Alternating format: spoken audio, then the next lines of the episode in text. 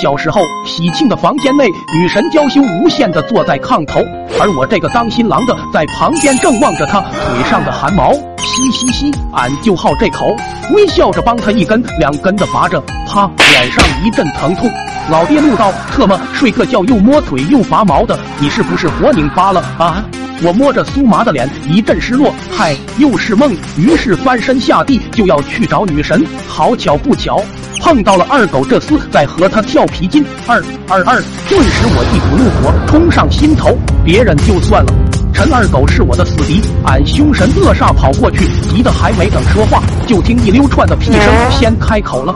淡黄色气体巧借锋利，那是一个臭气熏天。女神捂着鼻子不满地看着我。二狗一副要吐的神色，不善地说：“你中午吃的死啊？有病吧？大老远巴巴跑来，就为了熏女神？”俺有些不好意思的看着微微，那啥，早上凉水喝多了，有点坏肚。随后我恶狠狠的指着陈二狗鼻子道：“孙志，少废话，我要和你决斗！”二狗扑哧一笑，随即挽起袖子吼道：“来呀，来呀！”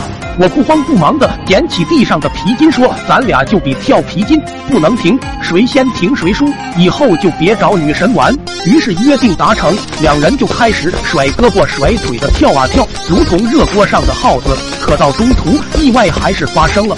来时我喝的凉水，这会开始疼了，感觉括约肌总是掐不紧。我边跳边犯难。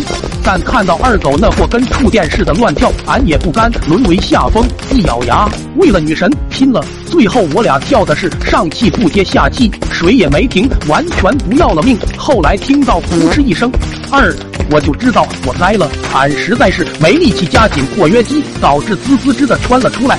此刻的我哭着脸是边跳边拉，从腿根眼瞅着流到脚跟，索性最后心一横，干脆换姿势跳，边跳边往二狗那边甩腿。他还不明所以，伸手摸了把脸，抬头看看天空，还以为下雨了。再瞧女神早跑到一边，有些不知所措的看着我。最后俺俩彻底扛不住了，不约而同的都躺在了地上。二狗跳的是嘴角直吐白沫，俺趴着大腿也是一阵抽筋，因为还没拉完，所以一边抽还一边扑哧扑哧的拉。